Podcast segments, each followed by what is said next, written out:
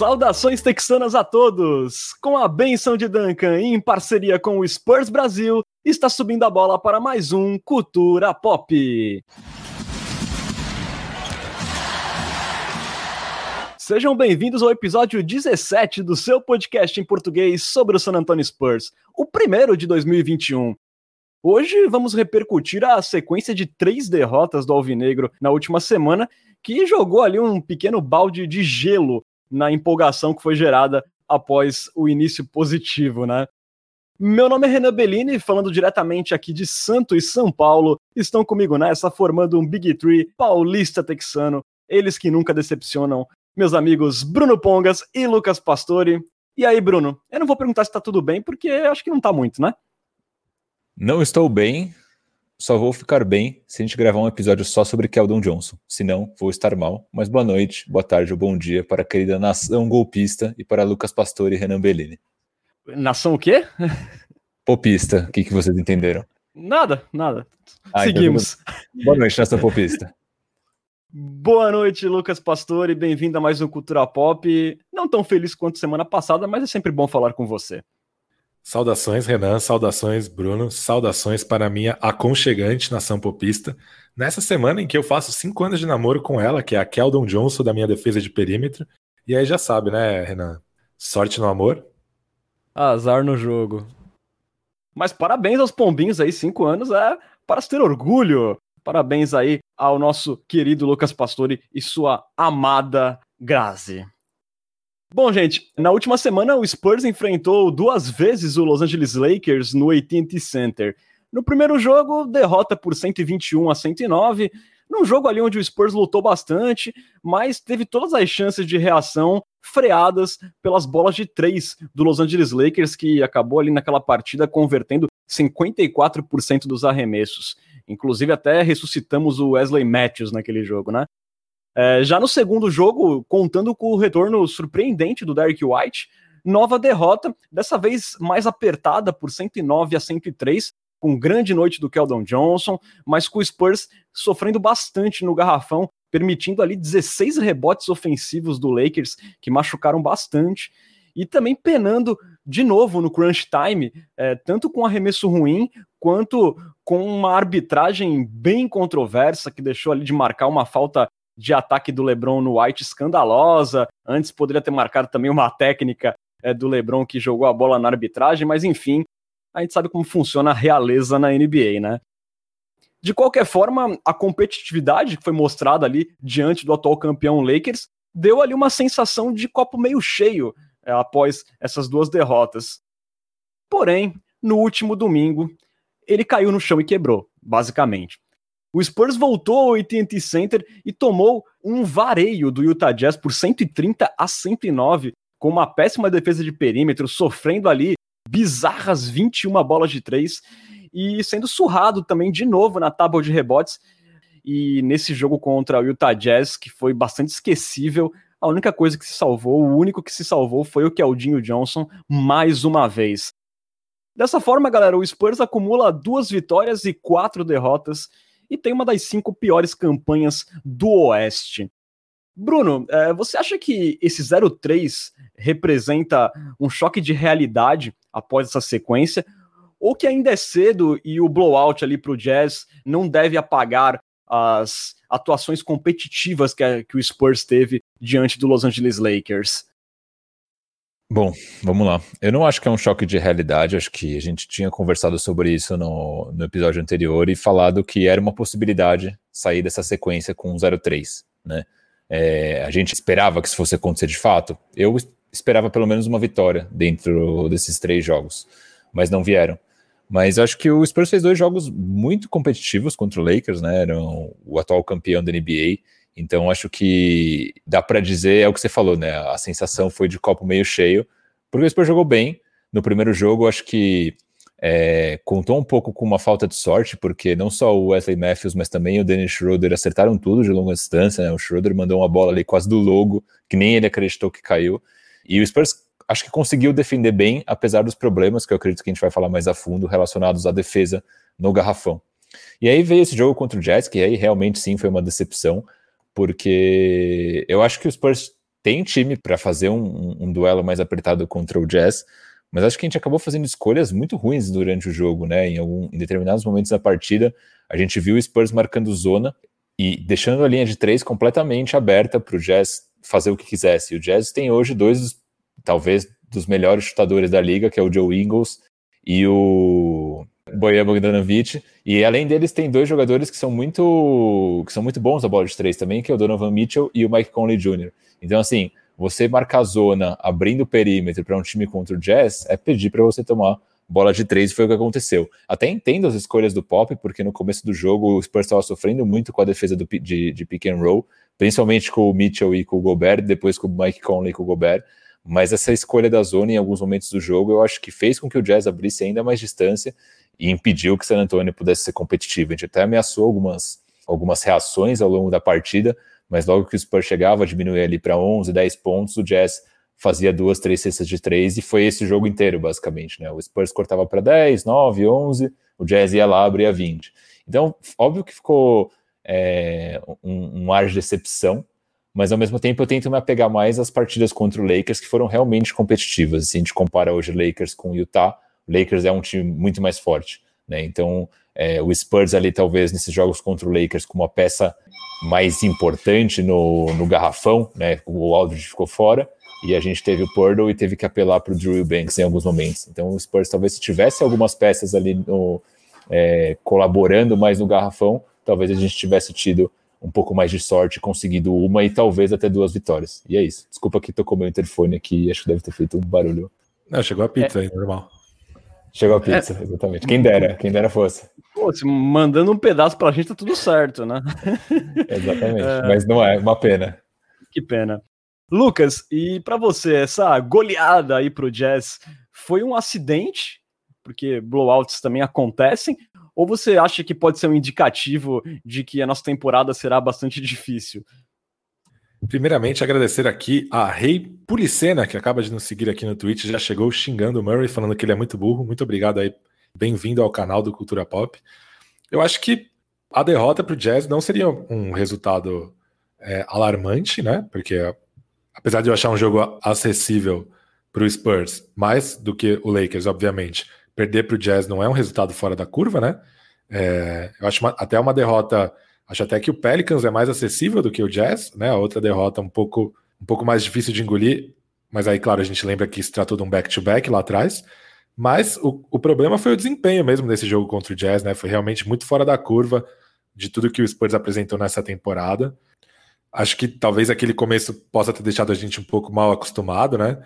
É, entre o pessoal que cobre NBA lá nos Estados Unidos tem uma gíria que chama scout, discount, né? Que é quando um time tenta uma coisa nova, um jogador novo explode e tal. Sempre tem um tempo em que as defesas é, começam a tentar coisas para anular os comportamentos, e acho que o Spurs vai, vai começar a lidar um pouco com isso, né? O experimento do small ball ainda era muito recente, acabou de completar 10 jogos oficiais, né? Se a gente pensar que foram apenas 8 na bolha. E acho que o Spurs vai enfrentar cada vez mais defesas, é, tanto preparadas para enfrentar o, o, small ball do, do, Spurs no ataque, quanto tentando explorar essa falta de tamanho na, do outro lado da quadra. É, mas mesmo assim, mesmo somando todos esses fatores, eu acho que o desempenho foi um pouco preocupante, sim. É, foi apenas um jogo, então talvez tenha sido só uma, uma noite ruim, uma atuação fora da curva, mas eu acho que sem dúvida acende um, ameaça acender ali um sinal amarelo de que é, talvez o elenco seja um pouco mais curto do que a gente esperava, apesar de que vale ressaltar que o Spurs jogou contra o Jazz sem dois jogadores importantes da rotação, né? O Derek White e o Lamarcus Aldridge. E assim, foi o primeiro blowout que tivemos, se a gente for contabilizar a bolha, né?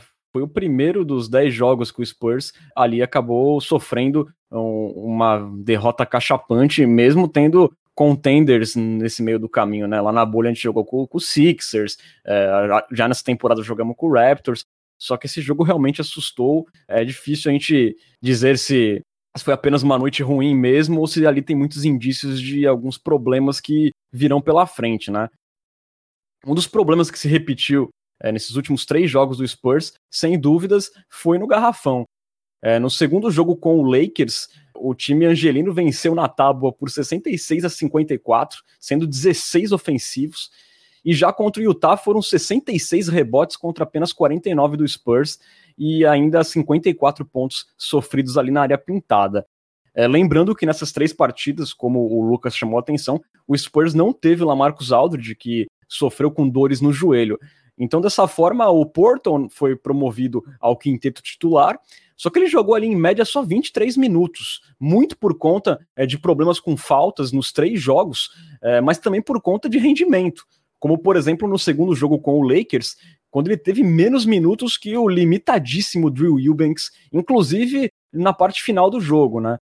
Então, Lucas, o, o Jacob Porto acabou não, não, indo muito bem nesses jogos, ele não conseguiu ficar mais de 25 minutos em quadra, é, e isso acaba preocupando e, e, deixando desapontado quem esperava boas atuações dele nessas, nessas partidas, até tendo em conta que o Lamarcus Aldridge foi muito mal no começo e o Porto surgia como uma esperança até para melhorar defensivamente o time nessas partidas que viriam, só que não foi muito bem o que aconteceu, né? É, de fato, o Porto é aquele cara que tem ótimas médias a cada 36 minutos, mas que nunca consegue jogar 36 minutos, né? É... Realmente a diferença de energia que ele joga quando ele vem do banco e quando ele começa como titular é muito, sei lá, para mim salta muito aos olhos. É, eu imagino que seja até uma questão consciente mesmo, até uma orientação da comissão técnica, para que quando ele começa o jogo como titular, ele tente cuidar desse problema de faltas que ele tem quando ele enfrenta é, jogadores de elite no garrafão, principalmente, né? A gente tinha visto isso contra o Embiid na bolha e agora contra Anthony Davis, Mark Gasol e Rudy Gobert.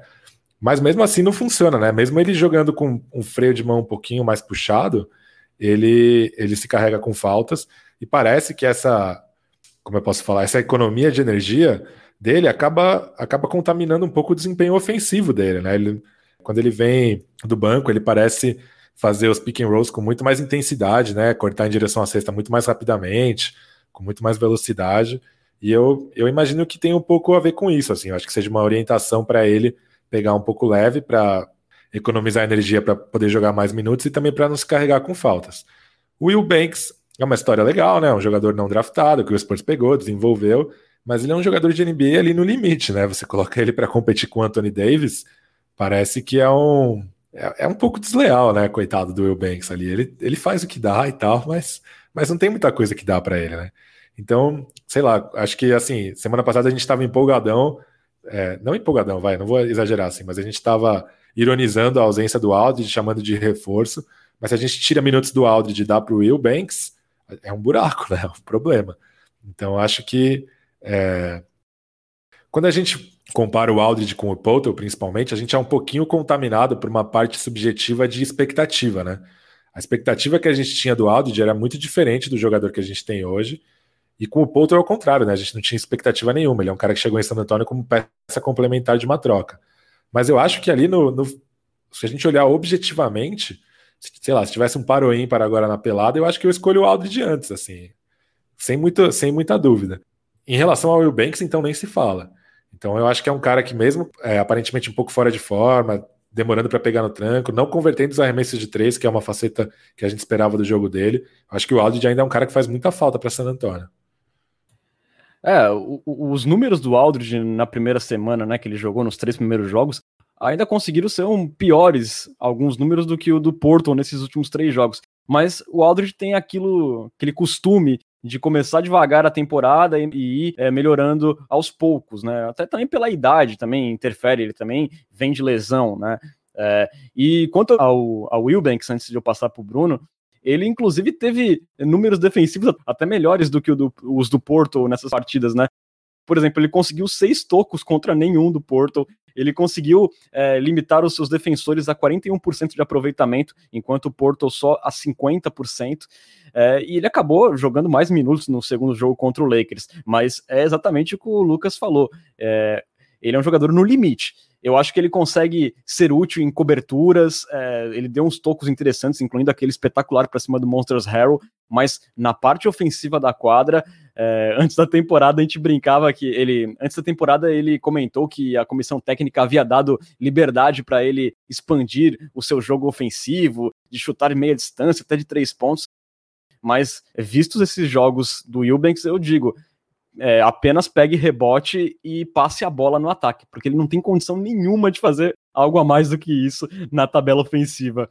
É, e você, Bruno, acha que o Spurs sentiu muita falta também do Aldridge nesses jogos? Pô, pra caramba, cara. Acho que o, o Aldridge, olhando o Will Banks jogando o que ele jogou, né, em questão de minutagem, em questão de produção, é meio que é, impensável não ter o Aldridge no time e não pensar que ele vai fazer falta. Né? Então faz falta porque a gente tem um elenco curto, né? essa é a verdade. É, quando a gente pega ali a, a rotação de, de garrafão do San Antonio, o, o Purdle até começou bem o primeiro jogo contra o Lakers. Eu falei, caraca, agora o Purdle vai, porque ele tava rodando ali uns pick and rolls, se não me engano, com, com o DeJounte Murray e também com o DeMar DeRozan e tava fazendo ponto pra caramba, se não me engano, ele fez uns seis, seis ou oito pontos seguidos ali naquele começo de, de primeiro jogo contra o Lakers. E deu uma assistência também bastante legal ali naquele começo. Exatamente. Então eu falei, pô, agora parece ser um jogador diferente. Dessa vez vai ser diferente. E aí, na prática, a gente viu o, o Purdle se afundando em faltas, né? Era meio que uma sequência do que a gente viu na bolha, né? Aquele jogo contra os Sixers que o Pesca trouxe, para mim foi super emblemático.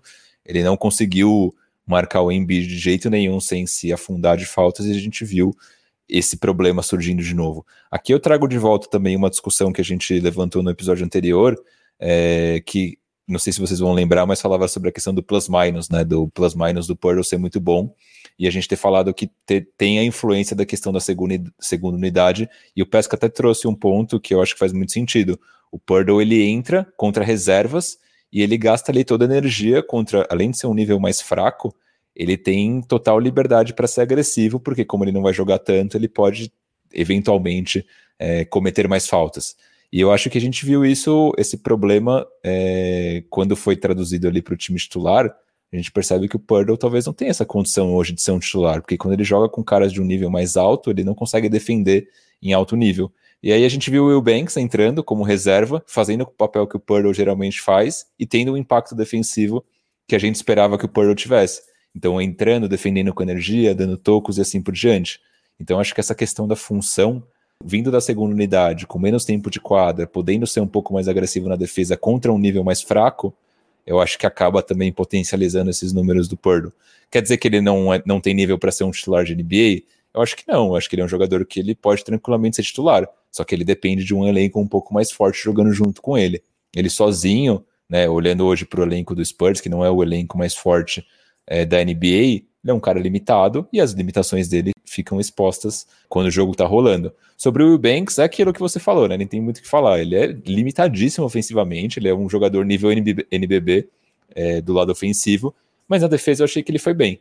Né? Então, além desses tocos que ele deu, ele realmente conseguiu ser um cara que é, atrapalhou os jogadores ofensivos adversários, né? Ele tem ali braços longos, ele até teve uma posse dele, não sei se vocês vão lembrar, num chute de três do LeBron, que ele conseguiu marcar o LeBron super bem, tudo bem, foi uma posse de bola, mostragem quase nula, mas é um cara que defensivamente quebra um galho, mas para jogar 20, 30 minutos numa partida, não tem como. Então acho que o Aldridge, pensando em todo esse cenário, faz falta e faz falta demais.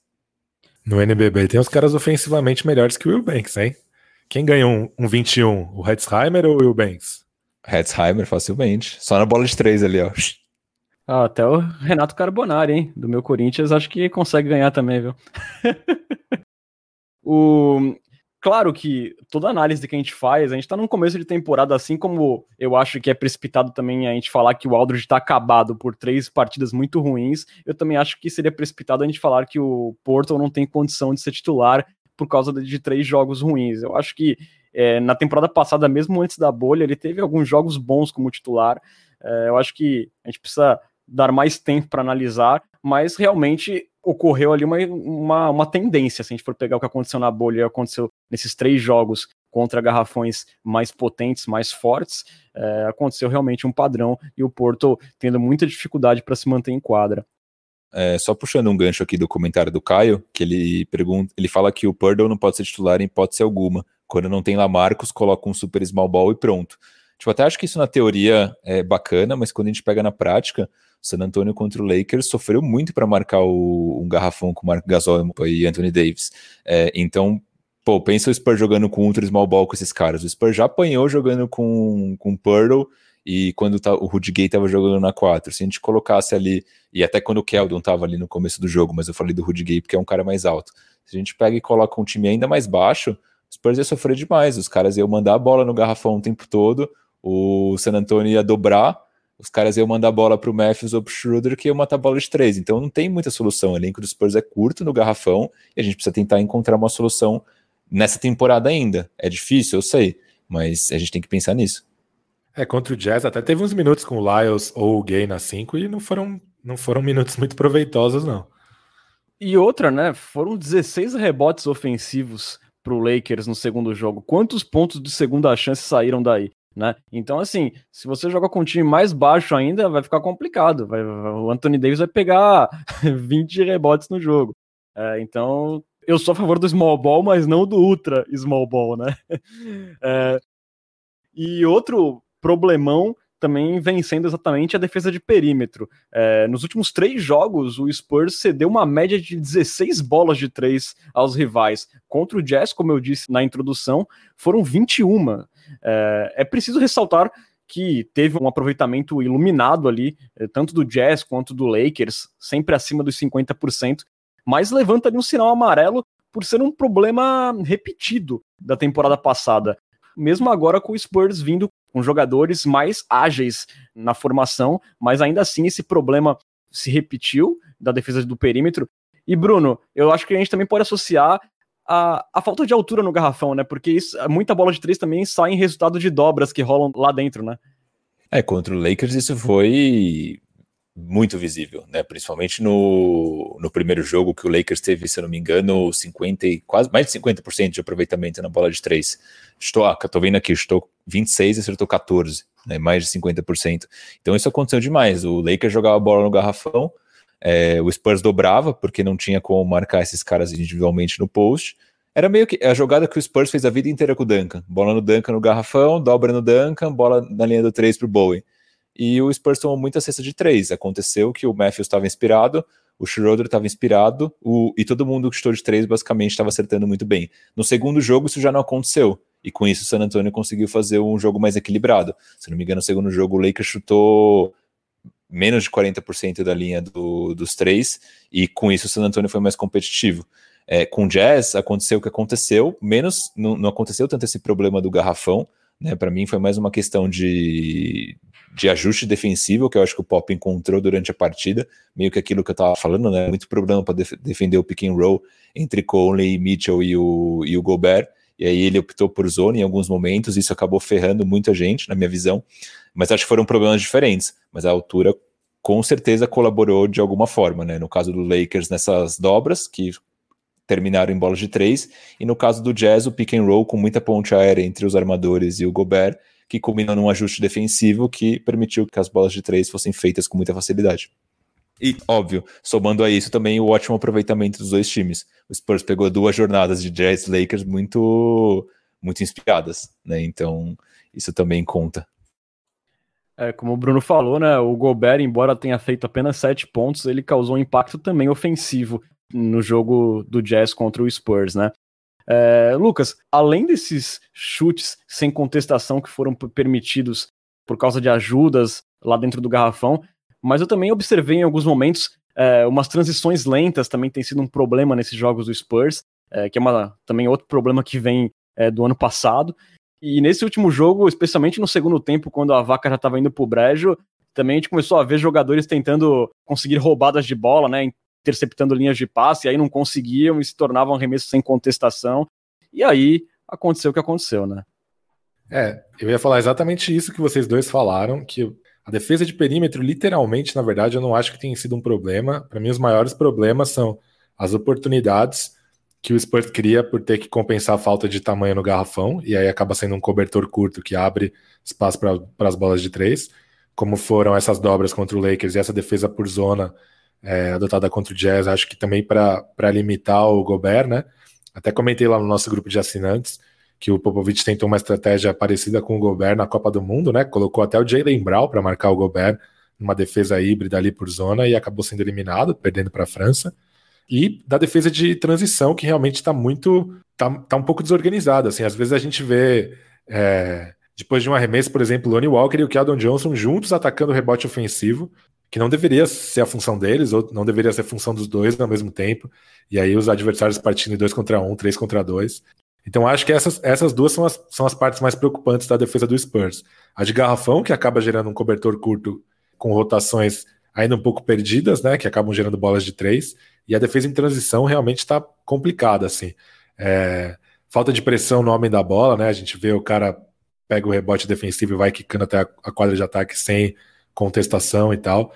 E para a quantidade de bons defensores de perímetro que o Spurs tem, né, com a velocidade e o atleticismo de caras como Murray, Keldon Johnson, Lonnie Walker, Devin Vessel, mesmo o Rudy Gay e o Perry Mills, que já são caras mais velhos, mas não são caras lentos nem pesados, né?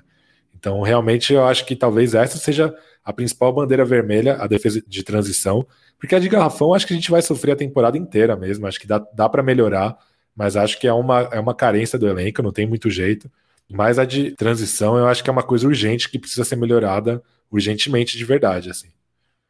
Inclusive, né, o LeBron, que é muito bom naqueles passes touchdown dele, né, que ele pega a bola com uma mão só da quadra de defesa e acha um companheiro lá na frente, ele abusou de fazer isso nos jogos contra o Spurs, também por conta dessa transição defensiva lenta e muitas vezes por parte do Spurs. Falando agora de outras instabilidades, olha, senhores, eu espero de verdade, de coração, que em algum podcast durante essa temporada eu chegue e fale, gente, o Murray teve uma semana perfeita, ele está demonstrando a consistência que a gente espera. E olha, eu achei que ia ser essa, viu? Porque ele teve dois jogos excelentes contra o Lakers, incluindo career high no primeiro jogo contra o Lakers ali, anotando 29 pontos com 63% de aproveitamento, 2 de 3 nos três pontos, 7 rebotes, 7 assistências, um cara ali que se o Spurs teve alguma chance de voltar naquele primeiro jogo, foi ali por conta de uma arrancada puxada por ele, até surpreendentemente. É, também contra o garrafão pesado do Lakers, é, ele conseguiu melhorar a sua média ali, finalizando na área restrita, que subiu para 72% nessa temporada continuou com a solidez no mid-range, tá chutando ali por volta de 47%, uma bola que eu acho bastante interessante quando ele sai do drible e solta ali um fadeaway é, no mid-range, ele tá indo muito bem, cometeu menos turnovers, apenas 6 nos três jogos para 13 assistências, né? Porém, aí vem o porém, que parece que sempre tem o porém com o DeJounte Murray. No jogo contra o Utah Jazz, gente do céu, foi um show de horrores. 1 de 13 nos arremessos é, na partida contra o Jazz e com os problemas na linha dos três pontos seguindo, né? Ele acertou nessa temporada apenas 4 em 18 tentativas. E assim, quando a gente acha que vai, parece que não vai, Lucas. É realmente. É... O Spurs está tá tentando voltar a apresentar um basquete mais coletivo essa temporada, né? Com muita movimentação de bola, é, muita infiltração é, com seguida de passe, né? O famoso drive and kick. Mas eu vi um tweet aqui do nosso amigo Bruno Passos, do Pounding the Rock. O Dejante Murray é o líder do Spurs na temporada em usagem e em toques por jogo, né? E aí acaba sendo essa montanha russa, né? Jogos muito bons. Ele, o, o Dejante Murray sempre parece trazer uma, uma energia extra quando ele vai jogar contra o, o LeBron, né? Talvez por essa relação de que o, enfim, o LeBron é o empresário extraoficial dele, né? Da, da empresa lá do, do Rich Paul. É, talvez um pouco pela, pela rivalidade, talvez por, por uma questão de ego também, né? De enfrentar o, o rei. Mas a sequência contra o Jazz foi realmente muito bizarra, apesar de que defensivamente talvez tenha sido um dos melhores jogos do Murray, né? É, com umas roubadas de bola muito interessantes, uma marcação bem agressiva no perímetro e tal. Mas enquanto o Murray estiver tocando tanto assim na bola, começando tantas jogadas e tal, acho que o ataque do Spurs vai meio que sofrer essa montanha russa do que é o ataque do Dejante Murray, né? Não tem muito jeito. Pois é, né, Bruno? É, essa última atuação do Murray foi muito abaixo da crítica. Ofensivamente, claro, a, a, gente já se acostumou com atuações muito boas dele na defesa, mas eu acho que o que grande parte da, da nação popista espera é realmente o salto ofensivo, como a gente vem falando desde a off-season. E no jogo contra o Jazz, ele errou até bandeja sozinho, né? Foi realmente uma atuação bastante ruim do Murray. Sim, sim. Eu ainda prefiro enxergar esse jogo do Jazz como um caso isolado, né, o, o Murray tinha feito cinco jogos até então, e acho que dá para dizer que foram cinco jogos num nível legal, um nível que a gente olha e fala, putz, é um cara massa para a gente ter como nosso armador titular. E ele fez esse jogo contra o, o Jazz, que foi realmente abaixo, bem abaixo da média. Né? Então, é, dá para dizer que ele tem cinco jogos bons para um ruim. Se ele manter essa proporção para o resto da carreira dele, ele vai ser um, um cara bem interessante. É, acho que a gente vai conseguir dizer um pouco melhor sobre isso é, na sequência que a gente tem agora. A gente tem dois jogos difíceis na sequência, né? Um jogo contra o Clippers e um jogo contra o Lakers. E eu acho que a gente vai conseguir saber se realmente foi algo é, esporádico, essa atuação péssima contra o Jazz, ou se realmente ele vai manter essa inconstância. Então, vai, ele manda um jogo de 20 pontos contra o Clippers e joga contra o Lakers e faz tipo 6. Então, acho que é muito uma questão de, de esperar para ver mas eu prefiro encarar por enquanto esse, essa atuação do Murray como algo vai, esporádico, fora da curva, aconteceu, e acho que isso acontece com todos os jogadores também, né? Não dá pra gente também ser super crítico com base no histórico passado dele de inconstância. Ele fez jogos bons até aqui, esse jogo ele tropeçou e tá tudo bem, acontece com todo mundo, vamos ver como que segue. Sim, sim, com certeza, né? Eu puxei mais porque a gente sonha em ver o Murray consistente, né? Mas eu também concordo com o Pesca que ele tocando tanto na bola não é o ideal também, eu acho. Mais ainda, sem o Derek White, é difícil a gente saber quando que isso vai acontecer menos, né? E, e eu concordo também com o Bruno, apesar dessa partida ruim, eu acho que dessa semana é o copo 3 quartos cheio para o Murray, podemos dizer assim. Vamos ver agora é, nessa próxima sequência, que continua bastante difícil, como o garoto vai se sair. Mas enfim, eu acho que o destaque, pelo menos para mim, realmente mais negativo no perímetro do Spurs entre os jovens do Spurs foi do Looney Walker, né? É, ele teve uma média de 10 pontos é, nesses últimos três jogos e chutando apenas 10 bolas, né? Um volume bem baixo, foi apenas o quinto em tentativa de arremessos do Spurs nos, nos últimos três jogos. Ele não conseguiu, por exemplo, nenhuma enterrada, deu apenas sete arremessos de três, que ele vinha com um volume bastante interessante na semana anterior. É, foram sete arremessos apenas, que foi o mesmo número que o DeMar DeRozan deu da linha dos três pontos, só para a gente ter noção. Lucas, é mais ou menos aquilo que a gente falou semana passada, né? O Lune é um cara que precisa ter a bola na mão e precisa ter volume. Se for é, ter ele como jogador para ficar ali paradinho recebendo bola e fazendo pull-up, não vai ele não vai conseguir ser muito efetivo, e foi mais ou menos o que a gente assistiu nesses jogos, né? É, eu não consigo imaginar ele num papel desses mesmo. É, antes dessa sequência de três jogos, o Lonnie Walker era o, o segundo maior cestinha do Spurs na temporada, né? Em pontos absolutos. Já foi ultrapassado pelo Keldinho, pelo Murray, e tá, tá, só dois pontos na frente do Mills e só três pontos na frente do Rudy Gay, ou seja, ameaçado de cair para a sexta posição. É, realmente foram jogos da, daqueles que a gente está acostumado a ver do Walker, infelizmente, né? Muito apagados. Faltou aquela faísca em que ele parece do nada assim, com um lance explosivo, seja uma roubada de bola, uma enterrada. Parece que ele acende vira outro jogador. Acho que faltou esse lance. Acho que ele é um cara que, que sente muito o momento do jogo, né? Tanto positiva quanto negativamente. E nesses, nesses três jogos não rolou aquela faísca, não rolou aquela explosão que poderia fazer com que ele fizesse a diferença para o Spurs, como ele fez naquela, nas duas primeiras vitórias do, do Spurs na temporada, principalmente acho que contra o Raptors, né? É, então realmente faltou aquela faísca para o Lonnie Walker ser aquele jogador que a gente sonha em vê-lo sendo mais vezes. Pois é, né?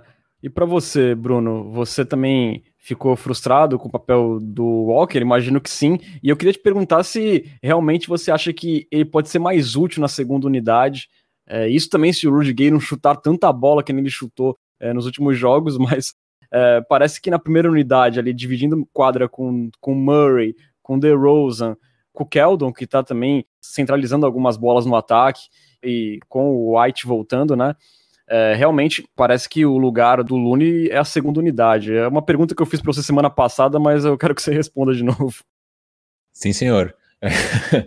é, eu acho que o, o Lune vir na segunda unidade, acho que a gente discutiu também sobre isso, que ele vai, talvez até ajude a tirar um pouco dessa, desse protagonismo, esse ultra protagonismo do Rudy Gay vindo do banco. Né? O Rudy Gay hoje ele tá com, entrando com liberdade total, sinal verde para arremessar. E acho que ele deve fazer isso vindo nessa segunda unidade, porque ele é talvez o cara ofensivamente é, mais que tem mais skills, podemos dizer assim. E então hoje ele é esse cara, com o Looney jogando na segunda unidade, talvez dê para dividir um pouco essas responsabilidades, né? A gente parar de ver aqueles tiros do, do Rudy Gay meio sem pé nem cabeça e dividir um pouco isso. É, não gostei da atuação do Looney, acho que foi, acho que foi fraca, pouco inspirada, parecia que ele estava dormindo em quadra. Né? Então foram jogos que você quase nem notou o nome dele, nem no ataque nem na defesa. Tem muito o que falar, na verdade. Foi uma sequência bem ruim. O começo tinha sido promissor, mas o Walker sofre do mesmo mal do Murray, né? A inconstância. Embora o Murray. Acabei de defender o Murray, né? O Murray tenha feito cinco jogos muito bons, o Looney ainda você vê uma é, inconstância um pouco maior, né? Uma oscilação um pouco maior, e você vê também ali uns, uns lapsos de energia dele no jogo. O Murray, apesar dele jogando bem ou jogando mal, ele tem sempre, ele tá sempre com a energia no 220. O Walker não. O Walker, quando ele tá bem, ele tá no 220, mas quando ele tá mal, ele tá no 12. Entendeu? Então acaba também tendo essa diferença entre os dois. Mas achei que foi uma sequência bem ruim dele, sim. Às vezes me incomoda que tem certos momentos que ele recebe a bola e ele tem um distanciamento bom para o marcador e ele poderia arriscar chutes tanto de três pontos quanto do, no mid-range também. Eu acho que não precisa se resumir só em infiltrações do jogo dele, embora ele seja muito bom pelo atleticismo que ele tem atacando a cesta, mas às vezes ele tem espaçamento e eu acho que ele tem que arriscar mais, né? E só que em diversos momentos, isso é uma coisa que eu observo desde a temporada passada, quando ele ainda entrava bem pouco, é, não sei se tem algum acanhamento quando ele tá no quinteto titular. É, às vezes a primeira opção dele é sempre passar a bola. Em alguns momentos ele nem olha para a cesta, então isso me incomoda um pouco no Lune. Eu espero que é, com mais protagonismo, de repente na segunda unidade, com mais toques, ele se torne um jogador que a gente espera, né? Porque ele tem potencial para isso. Aproveitando, falando de três pontos, eu citei o Demar, né? Foi bastante interessante que aquele comportamento do DeMar DeRozan de chutar dos três pontos quando pintarem as oportunidades, ele segue, né? Nesses seis jogos da temporada regular, são 15 tentativas e sete bolas de três convertidas por DeRozan. É, pra gente ter noção, na temporada passada inteira, ele acertou 9 e tentou 35. Então ele tá aí com uma média de 2.5 tentativas por jogo e um aproveitamento de quase 47%. Uh, o DeRozan, embora não tenha sido líder de pontuação do Spurs em todas as partidas, né, como foi é, na outra semana, mas ele vai mantendo a consistência e trazendo mesmo essa bola de três para o jogo dele. Sim, colaborou também, né, para ele não ser o maior pontuador do jogo contra o Jazz, o fato dele ter aparecido menos em quadra já ali no final do jogo, quando estava decidido, né, acho que se tivesse é, um jogo mais apertado ali no finalzinho, com certeza o DeRozan estaria em quadra, e como ele é o cara que às vezes coloca a bola debaixo do braço nessas situações, possivelmente ele viria ali para uns 25, 30 pontos, né? Enfim, só especulação. Mas, cara, eu gostei muito do DeRozan, acho que ele trazendo essa essa faceta de, de chutador para o jogo dele, transforma ele de fato num cara diferente, né? Ele, ao contrário do que a gente tem falado aí de Looney, de Murray, ele é um cara que ele é completamente oposto, né? Ele é super constante. Você consegue esperar facilmente dele todos os jogos 20, 25 pontos, 5 a 7 rebotes, 5 a 7 assistências, né? Um cara que ele vai trazer todas as noites a mesma pontuação com o risco, entre aspas, de conseguir explodir ali para uns 30, 35 pontos eventualmente. Então, um cara muito constante, essa bola de três realmente tem é, ajudado a, a espaçar a quadra cada vez mais, né? Tem sido até um alívio é, no ataque dos Spurs em alguns momentos, e acho que até as defesas adversárias não estão muito preparadas ainda para esse DeRozan chutador, porque todas as vezes que ele chutou, todas não, mas a maioria delas, ele tinha um espaço considerável entre ele e o marcador naquele momento. Até contra o Lakers, é, ele passou, ele virou o intervalo, se não me engano, com 2 de 3 né, do perímetro, e uma das bolas dele ele meteu ali bem de longe na linha dos três. O marcador nem estava esperando, só teve tempo ali de levantar o braço e não conseguiu contestar mais do que isso. Então, cara, ele trazendo. Eu não lembro se eu comentei sobre isso no episódio passado, mas ele trazendo essa arma do chute de três é, pro arsenal dele, transforma ele num cara novo.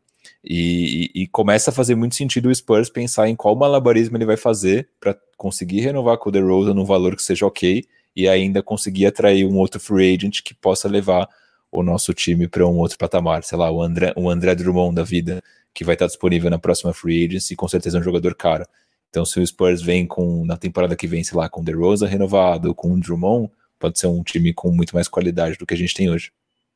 Sim, sim. E sobre as bolas que o DeRozan chutou, né? Mais ou menos naquela linha do que eu falei na semana passada, né? É, são oportunidades. A gente não vai ver o DeRozan aproveitando um corta-luz e chutando depois de um corta-luz. Mas quando a bola sobrar e ele tiver um espaçamento, ele tá mandando pera sem dó. E é isso que a gente esperava dele. Até gostaria que ele tivesse feito já nas outras duas temporadas. Eu queria destacar a eficiência da temporada dele, né? Que o ano passado foi uma temporada muito eficiente dele. Mas essa tá, chega a ser bizarra, né? Primeiro com 50% de aproveitamento nos arremessos de quadra, um cara com o volume dele, né?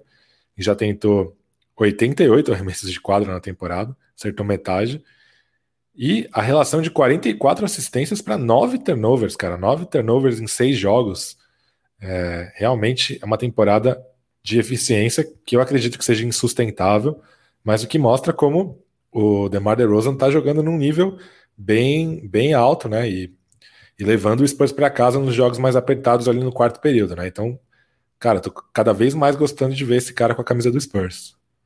É, Lucas, vou colocar um pequeno ponto ranhetinha aqui, que tanto no jogo contra o Pelicans quanto no jogo contra o Lakers, que foram apertados, infelizmente o DeRozan não conseguiu ter um, um, desempenho tão bom ali naquele crunch time, né? Aliás, parece que é um problema crônico do Spurs que já vem do ano passado, uma dificuldade para fechar jogos. É, no segundo jogo contra o Lakers, é, primeiro o Rudy Gay deu um airball pavoroso numa bola livre, e depois o DeRozan também errou um arremesso ali que ele costuma guardar, quase não deu nem aro, e fez muita falta essa bagunça ofensiva que foi o Spurs, tanto nas derrotas para Pelicans quanto para Lakers.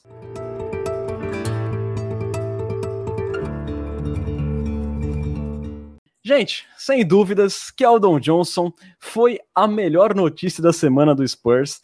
Além dele conseguir manter a ótima defesa da semana inicial da temporada, o segundo anista também foi cestinha do Spurs em duas partidas, com mais de 20 pontos e conseguindo contra o Lakers o seu recorde pessoal de pontuação, anotando ali 26 na segunda partida contra o time angelino.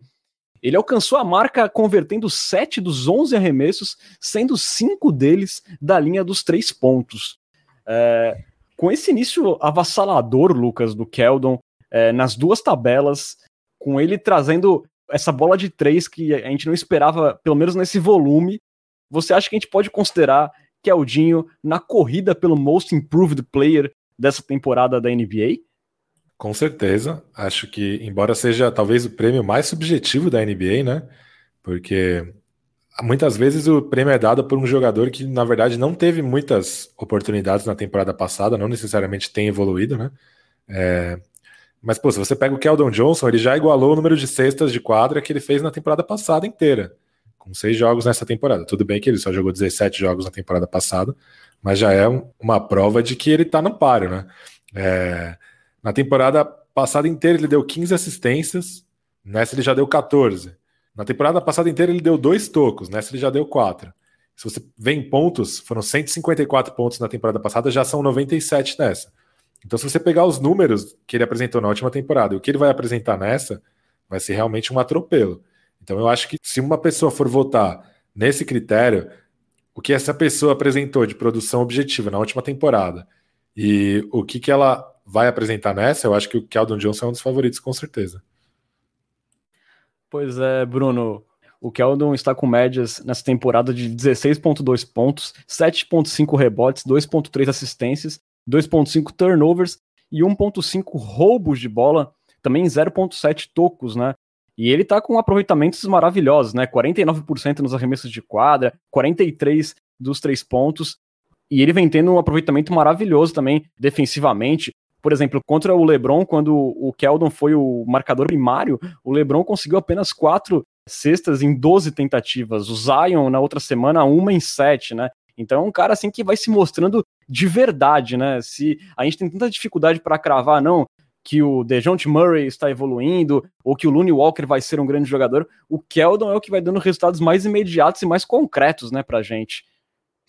É, o mais animador, sem dúvidas, né? Eu acho que desses seis jogos até aqui, é, para mim foi uma surpresa ele manter o nível que ele estava jogando na bolha e ainda melhor. Né? Eu achei que ele fosse manter uma produção ali parecida, ter umas inconstâncias aqui e ali, mas ele tá sem, tem sido, acho que junto com o The Road, é o nosso principal jogador.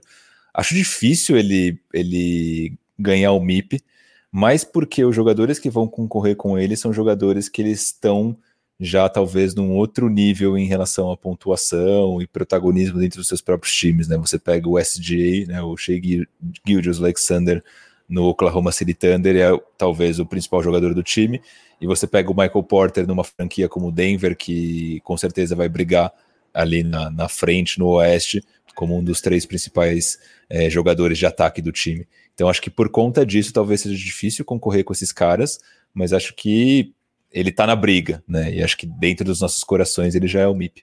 É... No geral, cara, achei que a, as atuações do Keldon foram boas. A gente tinha discutido na semana passada, se não me engano, no último episódio, a questão do tiro de três, que ele tinha feito os três primeiros jogos com aproveitamento é, meio baixo, então a gente tinha colocado esse ponto de interrogação de será que era algo é, pontual ou se realmente ele não era. É, porque o que acontece, né? Na bolha ele tinha tido um aproveitamento muito bom da linha dos três, numa amostragem baixa. Nos três primeiros jogos ele teve um aproveitamento ruim, igualmente numa amostragem baixa. Agora ele voltou a ter um aproveitamento bom. De novo foi uma amostragem baixa, mas eu acho que somando isso com os arremessos da bolha, acho que dá para ter uma ideia de que o Johnson, apesar de não ser um especialista na bola de três, vai ser um jogador minimamente confiável para quando estiver livre é, meter uma bolinha. Né? Então, acho que isso foi bom nele também. Essas estatísticas defensivas realmente elas saltam aos olhos. Né? Então, ele conseguiu trabalhar muito bem no LeBron, embora o LeBron acho que tenha sido o jogador que mais trouxe problemas para ele né, no, na tábua defensiva, e contra o Zion foi o que você falou, um de sete, e contra o Pascal Siakam também um de três em, em quatro minutos que ele marcou, permitiu apenas quatro pontos do, é, do Siakam, dois foram em lances livres. Então acho que é, é realmente o, uma surpresa ele estar jogando nesse nível eu fico bem feliz. É, e um bom sinal, de repente, para ele se tornar um chutador de três confiável, né? E ele tá com 85% também nos lances livres, né? E, e, com ele se mostrando um jogador que infiltra bastante e tá trombando bastante, eu imagino que ele vai conseguir cavar muitas faltas lá dentro. Então é importantíssimo ele vir com esse aproveitamento na linha de lance livre. E também chama atenção, né, a questão física dele. A gente já tinha notado isso contra o, o Jonas Valanciunas, contra o próprio Zion Williamson, e de novo no jogo contra o Jazz, contra o Gobert, ele indo pro garrafão, atacando o Gobert, trombando com o Gobert e tipo, fazendo frente a um cara que tem dois e tanto de altura. Né? Então, é, essa parte física é, não só se destaca no jogo dele, como parece que acaba energizando o resto do time. Então a gente vê sempre que quando o Keldon, sei lá, rouba uma bola e dá aquela dunk é, feroz, o time fica mais energizado, então ele, ele, ele acaba tendo também esse fator de energy guy, né, que, que acaba vindo para a quadra, é, conseguindo ali uns roubos de bola, umas enterradas meio malucas, ou um end one meio na base da trombada, e isso acaba motivando o resto do time também a, a dar um pouco mais de raça, parece. Então acaba tendo essa sensação também que é muito positiva. Pois é, contra o Jazz o jogo já estava perdido e ele ainda estava se jogando no chão para salvar a bola. Realmente o Keldinho, com muita intensidade, é um jogador que é, acima das nossas expectativas nesse momento. A gente não poderia pedir nada além disso nesse momento. Se ele conseguir manter algo por aí do que foi essa última semana, realmente é um jogador interessantíssimo aí para o nosso futuro.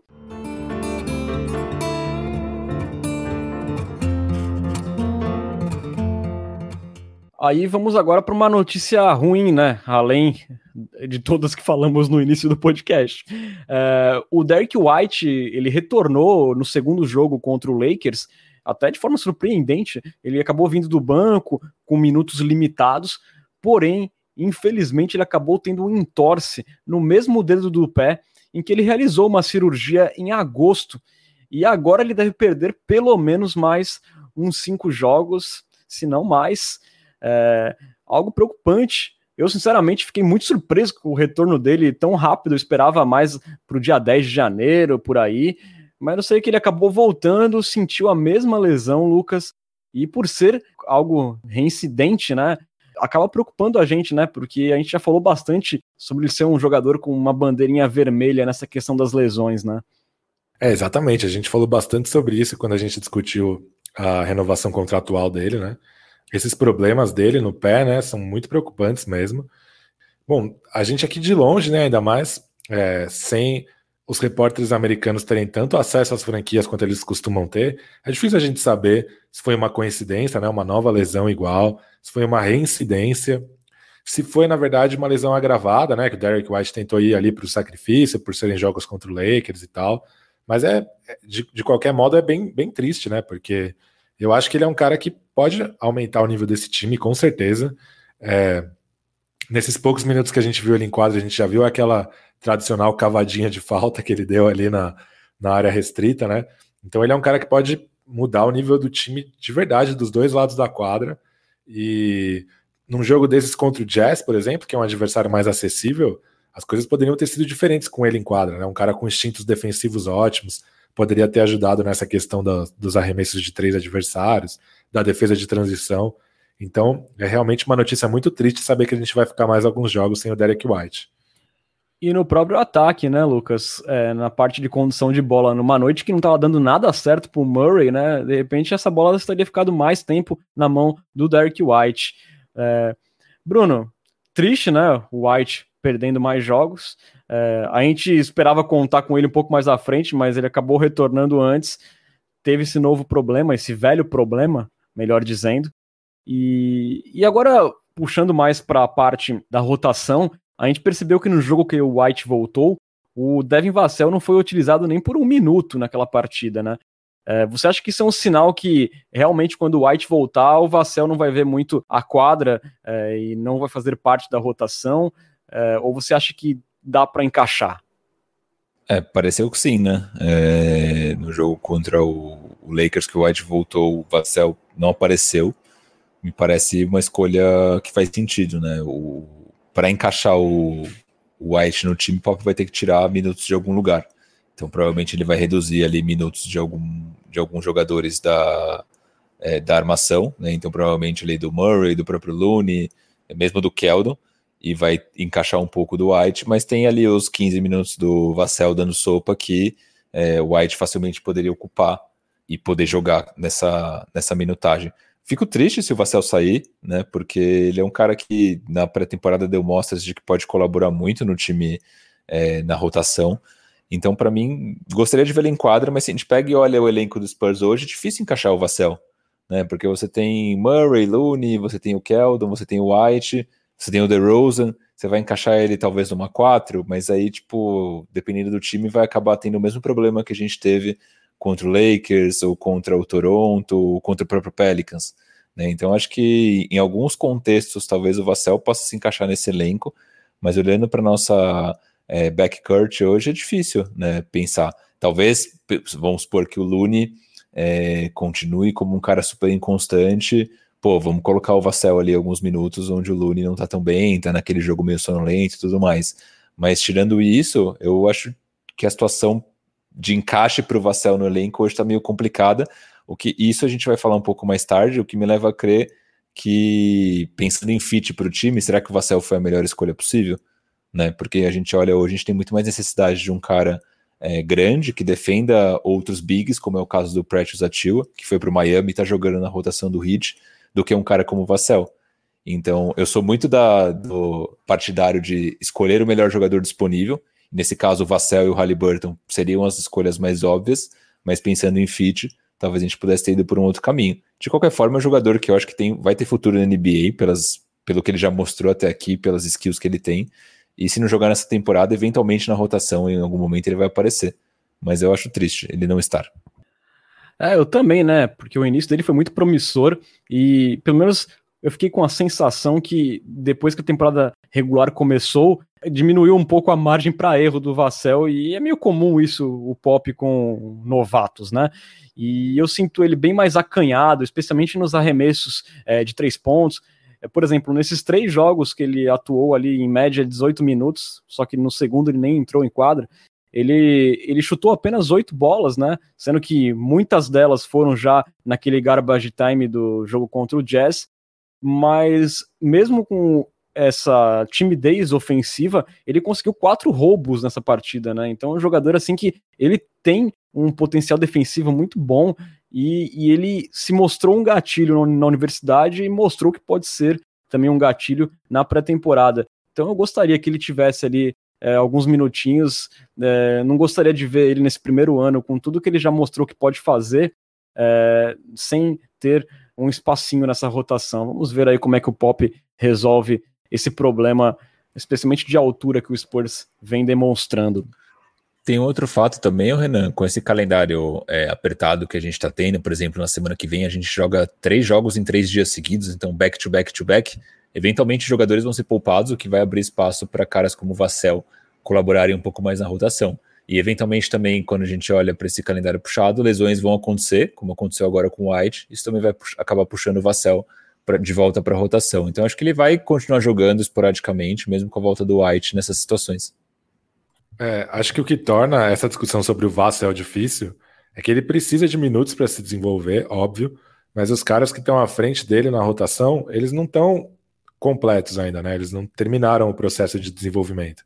Então o Murray, o White, o, o White menos, mas o Murray, o Keldon Johnson e o Lonnie Walker também precisam de minutos em quadra, né? Então é muito difícil achar minuto para todo mundo. É, se o Spurs estivesse, por exemplo, jogando com o Dante Cunningham na rotação, que nem aconteceu recentemente, ou sei lá, um cara como Gary Neal, que é um cara que é um caras unilaterais, que você sabe exatamente o que podem oferecer e que não, não tinham muito teto quando jogaram pelo Spurs, você fala, pô, tira os minutos desse cara e coloca o Vassell para jogar mais. Mas na frente do Vassell tem muita gente na fila que também precisa desses minutos, né? Então essa discussão fica um pouco complexa, fica meio difícil saber de onde tirar minutos para conseguir encaixar o Vassell. É, Acho até que um, um assunto que a gente tocou antes, é, e que o Bruno acabou de falar também, o Lonnie Walker indo para a segunda unidade faria com que é, fossem mais controláveis os jogos em que ele estivesse mal, né? Então, quando você começa com o Lonnie Walker como titular, dois minutos ele ainda não, não deu aquela, aquela faísca nele, meio complicado você sacar o cara com dois minutos, né? Você mexe com a moral. Mas quando o cara tá na segunda unidade, de repente você coloca ele ali três minutos, tira ele, dá uma instrução devolve ele mais três, vai testando, vai controlando. E nessas pode ser uma solução para o Vassel cavar uns minutinhos também. Com certeza. É, o Lune, se a gente fosse pensar até antes da bolha, ele certamente na hierarquia estava na frente do Keldon Johnson. Hoje eu já consigo dizer que o Keldon está na frente dele em hierarquia pelo que ele já mostrou. Então o Lune também tem que, vai ter que mostrar potencial, é, especialmente quando o White voltar, que ele for para a segunda unidade, tiver mais a bola porque vai que o Vassell aí apronta nesses minutos limitados e também não passa ele. Então o Lune também tá, vai, vai precisar mostrar serviço quando ele tiver em quadra aí e o Spurs esperar pontos dele. Registrando o comentário da Soninha Curi, ela fala que ela gosta do Vassell, que acha que ele tem muito a evoluir, mas ela concorda com todos os pontos levantados aí. Um beijão para Soninha, obrigado por estar acompanhando a gente aqui na gravação.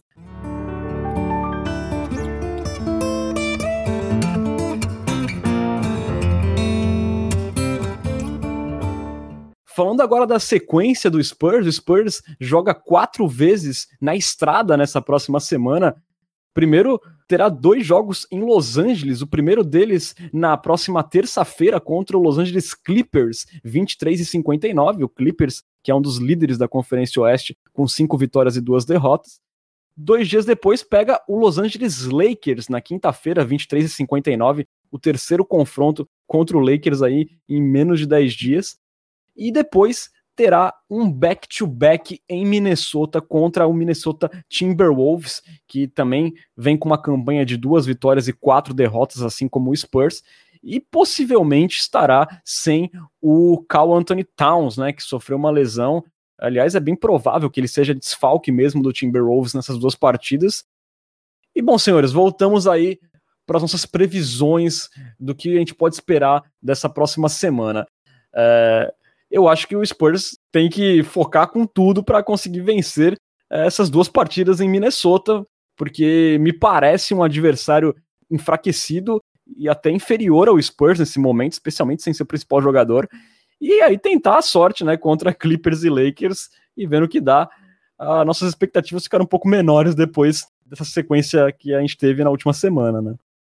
É, bom, primeiro que eu tinha falado bosta antes, né? Eu tinha falado que era um back-to-back-to-back, mas na verdade eu fui enganado pelo calendário. Então é realmente um jogo na terça, na quinta e dois no, no final de semana. Cara, é uma sequência difícil nesse começo, né? Mas dá para torcer talvez para um joguinho sem o Judas sendo poupado, um joguinho talvez com o LeBron sendo poupado, aí a gente pode ter uma chance. Com os dois jogando, eu acho que o Judas pelo Clippers e o LeBron pelo Lakers, acho que vai ficar difícil. Acho que pode ser que role uma, uma vitória aí, mas meio que na mesma linha da, da outra semana, tipo, torcendo muito, forçando um pouco. Então dá para contar com duas derrotas tranquilamente aí. E os jogos contra os Timberwolves mesmo sendo fora de casa, hoje o fator casa não é tão importante por conta da pandemia. Então, o, o Timberwolves sem o Carlton Towns é um time que deveria ser é, tranquilamente vencível, né? Então, acho que dá para sair dessa sequência aí com 2-2. Sendo clubista, dá para sair com 3-1. Pois é, assim esperamos, né? Porque se, se vem algo pior do que isso, realmente aí a ducha de gelo que a gente tomou essa semana vira ducha de iceberg, né, Lucas? Sim, exatamente. Eu, eu não estou disposto a tomar uma ducha de iceberg. É, eu, eu acho assim, eu acho que o ideal seria ganhar pelo menos as, os dois jogos contra o Timberwolves, né? Ao mesmo tempo que eu acho que também é meio complicado cobrar duas vitórias num back-to-back -back fora de casa, mas também é back-to-back para o Minnesota, desfalcado. Então eu acho que 2-2 é o, é o aceitável, assim. 1-3, dependendo da circunstância, vai saber, né? E, e, acho que, como o Bruno falou, 3-1 tem que ser os nossos sonhos adultos. Mas, assim, o que não pode acontecer de, de jeito nenhum é perder as quatro, né? Aí, pelo amor de Deus. Não, aí partiu botar fogo no busão, né? A gente vai dar uma de craque neto aqui na próxima gravação. O Pesca deu uma sabonetada agora que eu nunca vi na vida. Ele falou: não, dá para ser 2-2, mas pode ser 3-1, mas pode ser 1-3. Seu palpite, qual que é? 2-2. Então tá bom. E o seu, Bruno? 3-1, porque eu sou clubista. Eu também vou no 3-1 aí. Eu acho que o Spurs, apesar das derrotas é, nessa última semana, ele se mostrou competitivo contra o Lakers. Acho que pode ser competitivo contra o Clippers. Não tem o fator casa, né? É, tão efetivo assim. Embora o Clippers não tenha torcida normalmente, mas é, o fator casa tá mais desativado ainda nessa temporada. Então acho que é muito quadra neutra, embora tenha aquelas, aquele lance de referência visual e tal, mas acho que o Spurs pode de repente beliscar. É, mas o mais prudente seria 2-2, mas eu vou de 3-1 também, assim como o Bruno. Boa. É, pode descrever um sonho adulto? O que é um sonho adulto? Ah, quando você sonha com aquela pessoa especial é, e você e essa pessoa estão trocando carícias especiais. Muito bom, obrigado pelo esclarecedor. Boa. Aqui o Rodolfo Bueno coloca, ó, Judas 4 de 21 no domingo, o homem acabou. Aí, ó, quem sabe. É o, é o efeito máscara do AliExpress. exatamente, exatamente. Antes da gente ir para a parte final do nosso podcast, a gente dá uma pincelada no fato histórico que aconteceu na última quarta-feira, no primeiro jogo contra o Lakers. O Pop acabou sendo expulso após reclamar de uma não marcação de falta. Aliás, com muita razão, ele foi expulso. Uma pena o AT&T Center não estar cheio para aplaudi-lo. E dessa forma, finalmente, Becky Raymond teve a chance de ser a treinadora ali principal, pelo menos durante uma parte do jogo, a primeira mulher a treinar uma equipe da NBA, um fato histórico para uma pessoa que merece muito, né? A Becky Hammond, uma jogadora histórica, fez uma carreira linda no New York Liberty, depois principalmente no saudoso San Antonio Silver Stars, também carreira olímpica na Rússia, uma jogadora fenomenal e também uma entendedora de basquete, uma conhecedora de basquete que com todos os méritos ela está desde 2015 no Spurs e finalmente ela teve essa chance aí e quem sabe, né, Lucas? Talvez seja um aperitivo do que pode vir a acontecer daqui a um tempo quando o Greg Popovich se aposentar. É, certamente. Foi muito legal ver a Beck ali no papel. Ela, diferentemente do Tim Duncan, ela estava de fato orientando os jogadores, né? É, dava para ver ela claramente ali falando sobre jogadas e tal, falando sobre a parte tática mesmo. É, os jogadores estavam prestando bastante atenção nela, mostrando ali um, um respeito implícito. E foi realmente legal, né? É, realmente essa parte foi um, uma parte histórica de um jogo esquecível, mas isso vai ficar na nossa memória para sempre, né? A Beck Hammond sendo técnica, né? Porque o, o Greg Popovich sendo expulso tá longe de ser algo histórico. Pois é, né, Bruno? E esperamos que abra cada vez mais portas para mulheres super competentes que entendem muito de basquete. Sim, cara, eu adoro a Beck. É, recentemente, inclusive, ela foi de novo indicada para o Hall da Fama do basquete, entre os indicados para 2021. Então, ela vai ter a chance aí de estar no Hall da Fama do esporte. Acho que é uma pessoa que tem um currículo, como você bem citou, vasto. Mas o melhor comentário de, entre todos os que eu vi sobre essa questão da Beck foi do Rudy Gay, que ele falou que ele espera que um dia é, a gente chegue num estado como sociedade em que a gente não precise mais é, exaltar todos os êxitos é, da Beck, no caso, mas ou de uma mulher, só por ela ser uma mulher, que tipo, deveria ser só, tipo, ah, legal, é uma pessoa foda que conquistou um feito. Que a gente não precise mais ter essa diferenciação e que o esporte feminino, as mulheres no esporte trabalhando no masculino não sejam mais uma, uma exceção, mas sim também parte do jogo, uma regra. Exatamente. Todo sucesso aí para Beck, que ela continue trilhando seu caminho em San Antônio é, é, meu palpite e minha torcida que ela seja a sucessora de Greg Popovic quando chegar o momento.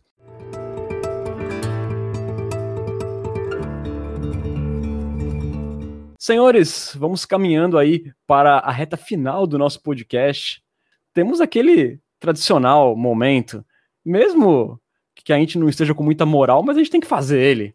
Está na hora do famigerado Minuto Forbes.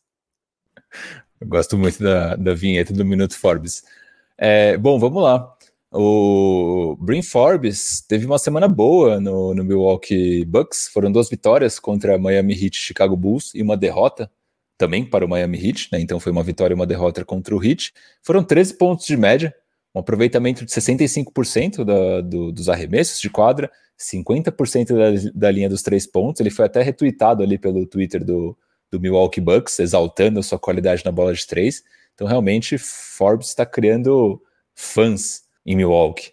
Na temporada, ele segue com médias de 8,5 pontos, com 51,4% de aproveitamento de quadra e 45,5% da linha dos três, e um rebote de média, muito bom, em 16 minutos por jogo, com um plus-minus de 4,3, que é o décimo melhor da equipe.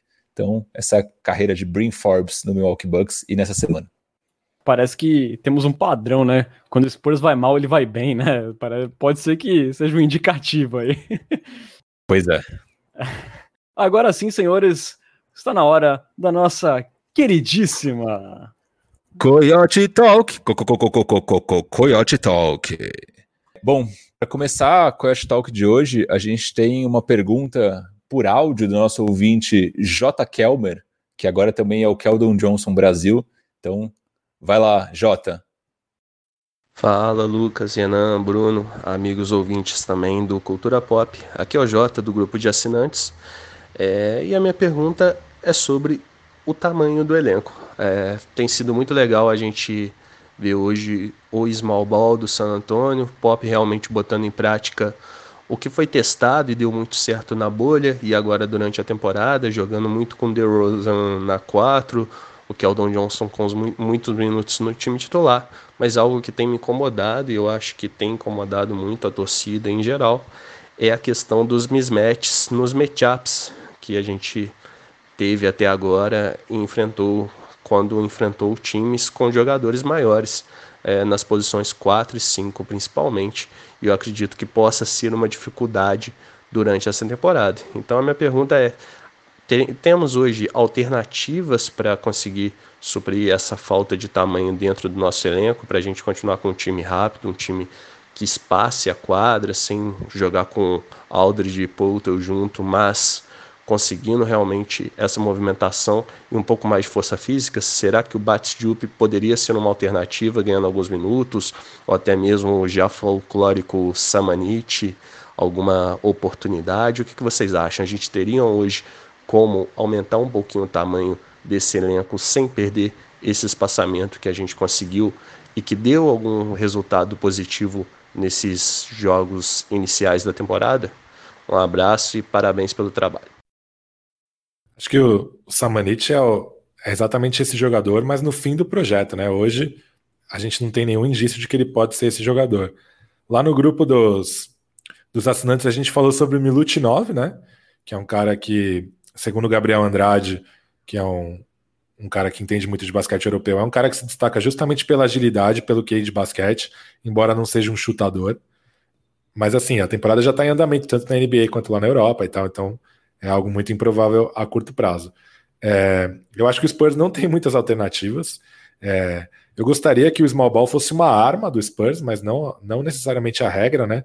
Porque se a gente pensar nos times históricos recentemente que usaram esse artifício, né? O, o Golden State Warriors tinha o Bogut quando foi campeão, mesmo o Houston, antes de ir para o Super Small Ball, tinha o Capelá, é, que eram jogadores que conseguiam acompanhar o ritmo do time. O Aldridge e o Potter, por enquanto, não estão conseguindo acompanhar o ritmo do time, né? Então, realmente, eu acho que fica esse cobertor curto, ao mesmo tempo sofrendo com a falta de tamanho, mas ao mesmo tempo também os caras mais altos não conseguindo acompanhar o ritmo do time no ataque. Então, né, você machuca um lado da quadra é, para tentar solucionar o outro. Então, realmente, eu não, não vejo muita solução. Não imagino que o Diop seja a solução. É, eu também acho que não, né? Acho que se tivesse, o Pop tentaria antes de realmente apelar para o small ball em todos os jogos.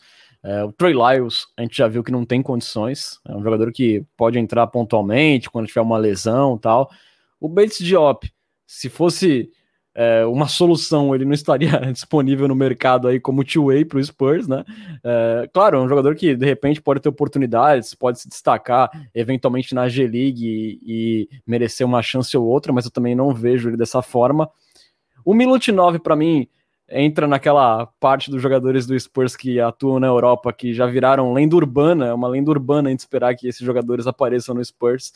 É, já foram vários, assim, várias escolhas de drafts que eu diria que foram praticamente jogadas no lixo, porque esses caras não vêm jogar no Spurs, é, o Spurs não consegue trazê-los. É, você vê numa temporada que a gente precisa utilizar Drew Wilbanks na rotação, eventualmente, nem numa temporada como essa você traz o Milutinov, então eu não vou esperar que ele vai é, desembarcar em San Antonio alguma hora. Então eu meio que descarto já o Milutinov. O Samani que, com muita infelicidade, eu digo que eu acho que a gente não vai ver muito dele nessa temporada. É, ele entra só em, em garbage time, é, nem dá pra gente avaliar muito, mas o que ele mostrou foi pouco até agora. E se ele não consegue ter um, uma chance nem com o Spurs com esses problemas sérios de tamanho, é porque realmente ele não tá pronto ainda nessa temporada. Então, eu acho que o Samanik é carta do baralho para essa temporada. É, e assim, é, é, o cobertor curto, como o Pesca falou, né? Não, não, não tem jeito. O small ball vai causar isso. O Spurs, infelizmente, não tem ali um stretch four, um cara alto que tem agilidade. E hoje, os nossos melhores jogadores são jogadores de perímetro, são jogadores baixos e é o que a gente tem para hoje, basicamente isso. Não tem muito o que fazer nesse momento. O problema do Samonite é que ele, só, além de só entrar no garbage, ele entra e joga mal, né? Por exemplo, o Trey Jones entrou contra o Utah Jazz e fez nove pontos, pô, conseguiu ter um certo impacto. O, Samonite entrou, deu um airball livre, tomou dois tocos. Tipo, é o cara que não dá para defender também, né? Pô, a gente vive falando Samonite, Samonite, Samonite, mas o cara entra no garbage time, jogando contra o Jazz, ganhando por 30 e não consegue, tipo, fazer oito pontos sem fazer uma cagada é meio, meio complicado também. O, o Diop, lembrando que ele tem a mesma altura do Rudy Gay também, né? Então não vejo como ele conseguiria ser um asset muito mais valoroso do que o Gay na, no, entrando em quadra, talvez defensivamente, mas é, não vejo tanto sentido, embora seja um cara que me desperta uma certa curiosidade. E, e sobre o Milutinov, também tem que lembrar que ele assinou um contrato de três anos, acabou de assinar um contrato de três anos no CSK, e se eu não me engano, o contrato dele não tem cláusula de, de rescisão caso ele vá para a NBA. Então, geralmente, jogadores na Europa acabam tendo cláusulas de, de opt-out do contrato, né? Caso surja uma proposta da NBA. E eu acho que esse não é o caso do 9. Então, a vinda dele seria, poderia ser ainda mais complexa por causa disso. É, comentários aqui da, da Twitch. Primeiro tem o Caio, Caio Retkovski, que fala que o Keldon é o melhor Johnson que a NBA já viu. Acho que ele está certo. É, depois teve o próprio J. Kelber, que ele apareceu aqui, mas depois ele teve um problema e teve que sair. Mas ele falou, ele perguntou primeiro se já existe um perfil do Keldon Johnson no Brasil. Falou que se não tivesse, ele ia criar, e de fato ele criou. Então sigam aí o arroba KeldinhoBR, já, já está aí na, no Twitter para vocês seguirem. É, teve o Yuri Colonese também, nosso Coyote Premium, falando, dando boa noite, falando que a, a derrota para Utah foi pesada demais, realmente ficou. É, todo mundo ficou bem decepcionado. Ontem, depois do jogo, tava um consolando o outro lá. o ombro amigo.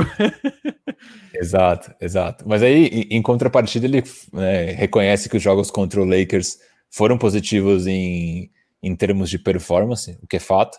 Depois teve o Caio também falando que o Purdue foi humilhado pelo Gobert, que ele só marca bem próximo à cesta, lento demais e no ataque é constrangedor. O Lamarcus ainda produz ofensivamente, então defendendo aqui o Lamarcus. E é aquela questão do cobertor curto que a gente tem falado também, né? É... O Caio complementa falando que o, o Purdue é um pivô lento hoje em dia e não tem velocidade lateral e que hoje em dia não serve para NBA. É...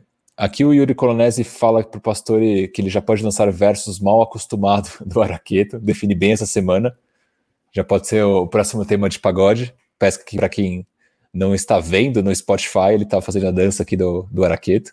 Então, é até um estímulo para você assistir a gente ao vivo nas próximas, nas próximas lives, porque tem sempre uma performance do, do Pesca ao vivo aqui. É... Teve comentário do, de novo Caio falando que o Samarit não, não pode produzir menos do que o Lyles. Na moral, não entendo ele estar na, na frente na rotação. É... Deixa eu ver, teve um comentário, acho que foi do Matheus, do Layups and Trees, que eu achei bem legal. Aqui achei, o Matheus Gonzaga, que ele fala que sobre o jogo contra o Jazz, eles tiveram 22 arremessos de 3 completamente livres e mais 13 além desses que estavam livres. Acho que o aproveitamento alto do Jazz tem muito a ver com problemas de contestação do Spurs, mais do que com mão quente. Eu concordo, eu acho que tem um pouco de mão quente, mas tem a ver também o fato de uh, acho que boa parte desses arremessos, como você falou, foram absurdamente livres, né? Então. É, eu, eu acho que as duas coisas, né, Bruno? Tivemos ali umas falhas de marcação, é, muitos arremessos livres, mas você viu, o Jordan Clarkson estava jogando para cima e caindo titular, reserva, todo mundo participou da festa, né, contra o Jazz, é, contra o Spurs. Então, eu acho que um pouco das duas coisas. Sim. Aí teve o Iri Colonese falando que o DeJounte entrou no modo Kleber Machado, infelizmente. Ele comenta que o hoje não, hoje não, hoje sim é atemporal mesmo, de fato. E aí teve também o Caio comentando que a sequência do Spurs é para preocupar, que o Lamarcus precisa voltar para a gente sonhar com uma sequência boa. É, teve ele comentando também que o, o, Murray, quando parece que vai engrenar, ele faz uma partida de 1-13, né, de aproveitamento de quadra, e que ironicamente ele não cometeu um turnover nesse jogo, nem tinha notado nesse fato, realmente. Teve o Perseu, que recentemente assinou o Cultura Pop, então bem-vindo, Perseu, que ele comenta se tem alguma troca realista envolvendo Murray, White, Poeta ou algum outro jogador que não Lamarcus ou DeRozan. Eu, sinceramente, de cabeça não bolei nenhuma, não sei se alguém tem aí alguma coisa na, alguma coisa que traga um jogador que possa marcar jogadores como Anthony Davis seria, seria de bom grado. Podemos pensar para o próximo episódio. Tá rolando umas tretas com o Bagley lá no Kings, né? Quem sabe poderia ser um alvo. Sim, com o Bagley e com o Fox também. Você viu que o pai do Fox também postou troque meu filho? Na verdade, o pai do Fox pediu para trocar o Bagley também, não é isso? Ah, foi isso? Eu tinha entendido que foi. ele tinha pedido para trocar o Bagley O pai do Bagley pediu para o Kings trocar o Bagley e aí o pai do Fox foi lá e também pediu para o Kings trocar o Bagley. Ah, eu tinha entendido errado então. Então, pior ainda. É, o problema é que o Bagley vem junto com a ambulância, né? Porque finalmente ele tá conseguindo jogar, mas nas últimas duas temporadas, assim, ele não conseguia ficar em quadra, né? Inclusive, eu draftei ele no Fantasy aí, temporadas atrás aí, e quebrei a cara. Pois é, cara. Teve o Edson Chiarotti mandando aqui salve para nós. Teve o Rodolfo Bueno, querido Lone Walker Brasil, falando que o Samanit fez sua primeira cesta de três sem contar a bolha, e que agora o céu é o limite. Não parece, mas enfim. Teve, teve o Marcos Pietro Figueiredo querendo fazer perguntas sobre testar a nossa inteligência, mas aparentemente ele já foi embora. Se você estiver aqui ainda, Marcos, pode, pode fazer esses comentários. Lembrei, vi esse comentário agora, lembrei do Uva Grande 2, que faz tempo que não aparece na, nas nossas lives. aí teve aqui a Sônia Cury, que já escreveu no Sport Brasil, aí é membra honrosa do nosso time, fazia tempo que não aparecia. Ela falou que começou a acompanhar a gente pelo, pelo podcast no Spotify. Foi a primeira live que ela conseguiu assistir de fato. Tem comentários do Twitter também, vou dar uma passada bem rápido para não me estender muito. Comentário do Ioannis Canteiro, ele pergunta se a gente acha que vai chegar um momento da temporada que talvez fique complicado para chegar nos playoffs e devem trocar Mills, Gay, Lamarcus e DeRozan, ou pelo menos algum desses. Eu acredito que sim sendo curto e grosso, o que vocês acham? Eu também acho que vai acabar acontecendo. Perto da trade deadline pode rolar alguma coisinha, viu? Eu acho que pode rolar a troca, mas não por falta de perspectiva de playoffs, porque se o Spurs chegar na trade deadline sem chance de terminar em décimo, que algo vai ter dado muito errado, né? Exatamente. Tá, vai ser difícil não terminar em décimo, pelo menos. Inclusive, Bruno, eu quero mandar um abraço pro Vitor Moraes, que ontem depois do jogo ele estava visivelmente desesperado é, após a derrota pro Jazz, falando que, meu Deus, estamos indo para o limbo, ninguém é bom o suficiente para tirar a gente dessa situação. É, então, aqui mandando um abraço, é, um pedido de calma, vai dar tudo certo, as coisas vão melhorar. Vai dar certo, cara. Aí, para fechar, teve o Yuri Januzzi falando da sequência de jogos do Spurs, falando mais uma derrota a caminho. O mesmo comentário do Gabs, que ele fala, porra, mais uma derrota para conta. Quando vem um pouco de paz de novo? Tá difícil. A gente teve paz por 22 anos, é, agora tá meio complicado. A gente tá mal acostumado, como disse o nosso ouvinte, o Pesca fez a dancinha aí, ó, novamente. Mal acostumado do Araqueta. Teve o, teve o Abner comentando que o Keldinho é o meu pastor e sexta não me faltará. O Ricardo Maulás falando que o Lamarcos ultimamente está mais no departamento médico do que jogando. É, e teve o Diego Marques comentando que o Walker de titular já não me desce mais. O torcedor do San Antonio estava azedo nas redes sociais essa semana. Não sei se vocês perceberam algo parecido. Até um, um torcedor lá de San Antonio comentou que é, o torcedor do Spurs após um blowout é insuportável. E ele diz isso porque ele também é assim. Eu até dei, dei RT porque eu também sou insuportável após um blowout. Então, eu nem critico a galera que desceu aí o dedo no teclado, porque realmente não estamos acostumados com essas situações que estamos Tamo vivendo. Junto. Tamo junto, sou desses também. E aí, os últimos três para fechar, teve o comentário do Dal, o arroba Dal Grandizoli, que ele comenta que ontem perdemos, mas que Aldinho é melhor que vacina. Cê é louco. Pode ser. Teve um comentário do Tony Alves falando que o Eubanks, abre aspas, Eubanks é muito fraco de center, na defesa e no ataque. Spurs vacilou por anos em não contratar um center nas free agencies, ou não draftar center mesmo na segunda rodada. Pô, a gente draftou o Metu, que é quase um center. Lamarcus ou Purdle vão ser poupados, e depender de Eubanks é triste. Torcedor indignado com Drew Eubanks, coitada. Coitado, né? O Will Banks dá o que ele pode oferecer, né? É culpa de quem contrata nesse ponto. dá dó.